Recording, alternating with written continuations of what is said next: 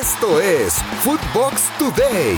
El Real Madrid ganó a lo Madrid en Champions. El Madrid sufrió, pero salió victorioso en su visita a Italia. El brasileño Rodrigo Goes le dio la victoria a los de Ancelotti en un partido sumamente cerrado. Con esta victoria arrancan con pie derecho su participación europea. La siguiente jornada se medirán al líder del grupo, el Sheriff Tiraspol, y los dirigidos por Inzaghi al Shakhtar Donetsk de Ucrania. El PSG y su tridente no pueden superar al Brujas de Bélgica. Lionel Messi, Kylian Mbappé y Neymar no pudieron marcar diferencia en Bélgica donde visitaron al Brujas. El cuadro parisino se puso por delante en el marcador con gol de Ander Herrera. Lo mejor de fútbol. En Eurofootbox, Fernando Ceballos y Milena Jimón tienen todo lo que dejó la primera jornada de la fase de grupos en la Champions. Y la otra gran decepción me parece que es lo de eh, Galácticos versión 2021, ¿no? El Paris Saint Germain y, sus resonados fichajes y todo lo que ha invertido y la gran nómina que tiene, pues bueno, se metió a Bélgica y no pudo con el eh, Club de Brujas, termina empatando uno a uno, lo, lo, lo empieza ganando con gol de Ander Herrera, llega el empate al 27.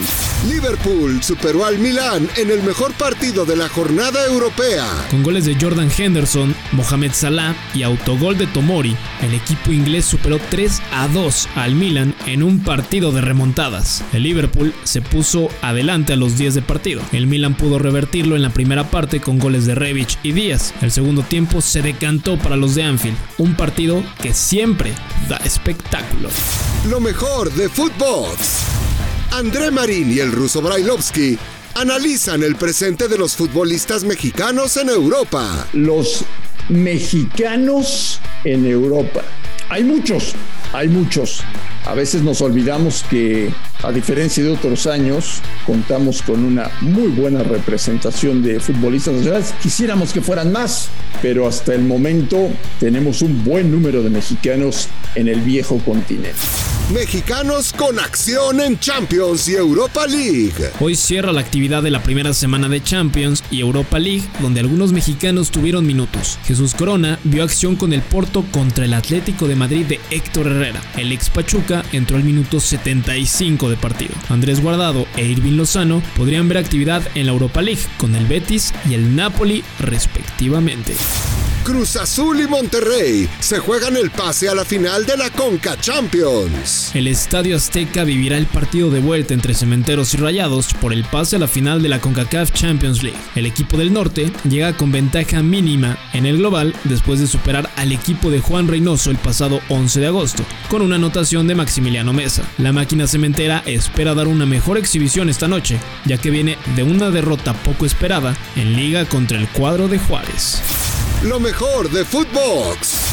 Tito Villa analizó el presente de Cruz Azul y su obligación en Conca Champions con Felipe Morales en A que no te la sabes. Y de alguna manera es lo que me preocupa para este partido de vuelta, porque Cruz Azul no ha vuelto a tener a su plantel completo, no ha puesto a accionar a sus mejores futbolistas dentro de, del terreno de juego en una jornada o en un partido importante, y eso se ve, eso se ve, se, se vio y esperemos que, que no sea el caso, ¿no? De, esta noche, que podamos, que pod ver la, la, la mejor versión de Cruz Azul.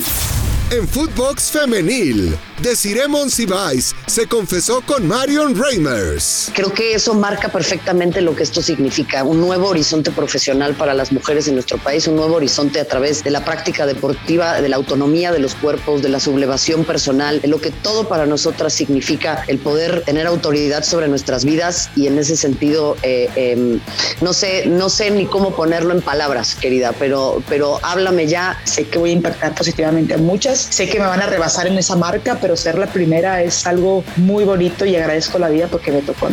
Esto fue Footbox Today, un podcast exclusivo de Footbox.